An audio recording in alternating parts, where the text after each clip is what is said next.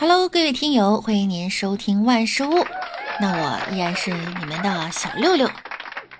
最近啊，王力宏的瓜居然吃了个周末还没吃完，在此呢，给大家简要回忆一下事情的始末。十五日，王力宏在自己的微博上回应之前的爆料，称自己呀已经和李静蕾离婚。本月十六号呢，台媒曝光王力宏出轨 BY Two 的妹妹。十七号晚呀，李静蕾发布了一篇长文，控诉王力宏出轨、约炮、招妓。十八日呢，BY Two 工作室发布受案回执，表示已对造谣事件报案。稍后呢，这条微博被李静蕾转发。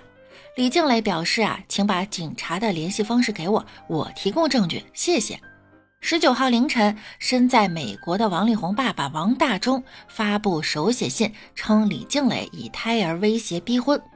稍后，李静蕾在微博上发布第二篇长文，回应王力宏爸爸的手写信，并且要求王力宏和王力宏的父亲在下午三点前道歉，否则会起诉对方诽谤。BY Two 说已经报警，李静蕾说手里有证据。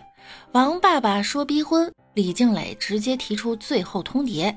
整件事情啊，让我们吃了好几天的瓜。这件事儿呢，到现在我觉得最心累的不是网友，不是李静蕾，也不是王力宏，甚至呢，也不是微博程序员，而是警察叔叔。你会发现啊，王力宏一家是美国人，李静蕾是美国人。BY Two 是新加坡人，好家伙，一群外国人打架，我们还得跟着加班。谁能想到，一群外国人跑到微博撕逼，最后加班的呢，还是我们中国警察。这大概就是为什么呀？现在已经过了最后通牒的时间，但王力宏方呢还没有回应的原因。谁知道他说的三点到底是哪里的三点？是中国的？美国的还是新加坡的？好吧，说到国外呢，六六最近发现啊，国外有很多奇葩事儿，来给大家分享分享。一百年前的埃及，在大街上可以买到木乃伊，还有人买回家磨成粉用来做药，我约了。之前发现了最最世界最伟大的就是考古发现，就是图坦卡蒙的墓葬，然后出土了很多这种文物，就是很真金的文物，呃，还有这个黄金的面罩啊什么的。哦，对，我超爱那个面罩。对，然后当时在开罗，你就是大街上都可以买那个木乃伊。大街上买？是的，木乃伊，摸来的玩具吗？还真木乃伊？肯定不是有大人物的或者有文化的这种。可能就是那种佣人那会干啥呀？他有些对纪念品收藏送人，收藏还有可有些人就是磨成粉做药。哦，吃进去不知道会不会死。土耳其一百年前没有姓，竟然有姓小偷的，有没有姓文屁师的呢？上高中的时候有一个同学，他的姓是小头，这真是祖上积德。对你没有听错，是小偷哈，不是小头。这外国人的发音你懂的。我们前阵子在节目里分享过奇葩的职业，英国呢居然还有便便训练师这个职业，这么简单的事儿我也会啊？请问？还缺人吗？教别人拉屎啊？但是最夸张的一件事情就是便便训练师，这个老师会教你这么像这种上厕所这么如厕。据说挪威的女性不仅要和男生一样去服兵役，还和男生同寝混住。呃，这几年就是呃，挪威政府就呃有一些规定，就是要求这个女生要跟男生一样去服兵役。呃，也就是说，你到十八岁的时候，就是无论你是女生还是男生，都需要去做一个呃体力测试，然后通过这个体力测试之后呢，你就进入军队了。就是体力的这个测试的要求，对男女都是一样的。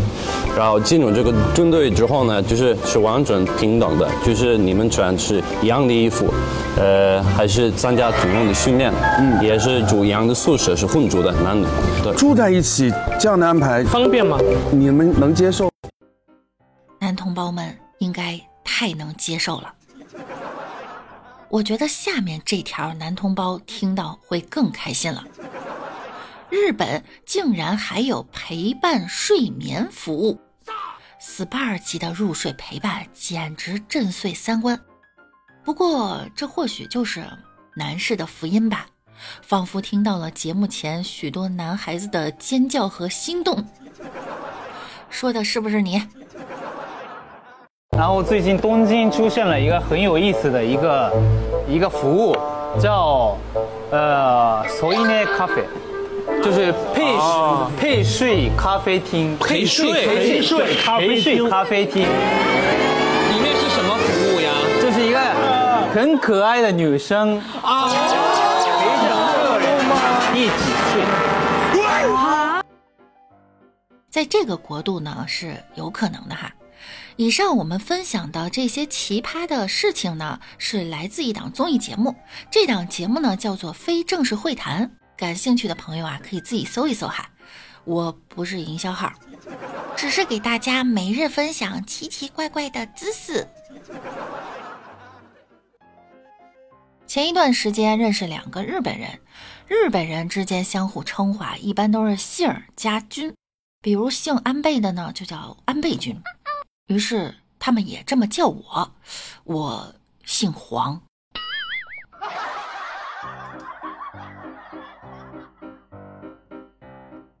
那天走在大学校园里，迎面走过来一个背着一身网球装备的外国人，对着我请问了一下：“中国工商银行在哪儿？”What？见我发出不解的声音，他又重复了一句：“中国工商银行在哪儿？”我越来越懵啊！这人说的啥？明明是说中国话，为什么我听不懂呢？当他重复第三遍后呀，他终于忍不住了，说：“就是 ICBC。”这时候我懂了，深刻的感觉自己负担了代表中国大学生英语水平重任的我，整理了一下思绪，说道：“高斯，直走。”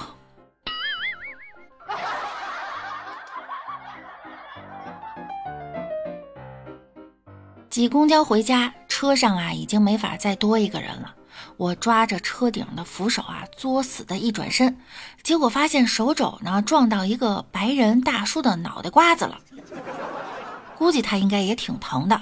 我立马就说了一声：“啊，不好意思啊。”后来心里一想呢，这大叔是外国人啊，他可能也听不懂，于是又补了一句：“啊，I'm sorry。”等待他的反应，那时候啊，我的小心脏啊扑通扑通。结果那大叔转过身来，阳光灿烂的对着我笑了一下，用地道的北京话跟我说了一声：“哎，没事儿，姑娘。”